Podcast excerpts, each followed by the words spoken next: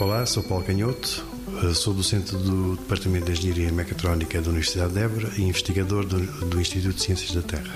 O projeto está centrado no mapeamento da radiação solar na região sul de Portugal e no desenvolvimento de modelos de previsão da radiação solar.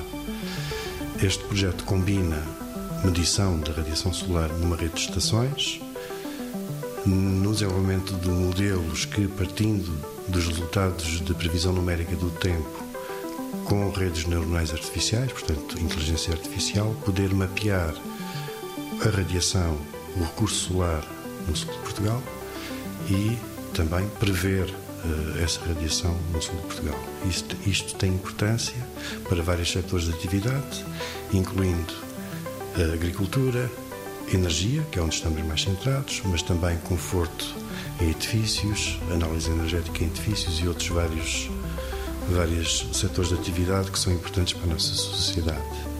Quais as aplicações possíveis?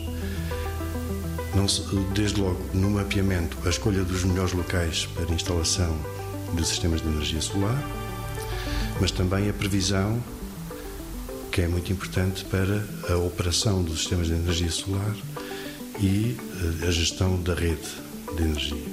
Portanto, com este projeto pretende-se eh, mapear e prever a radiação solar e, dessa forma, contribuir para o desenvolvimento de sistemas de energia solar.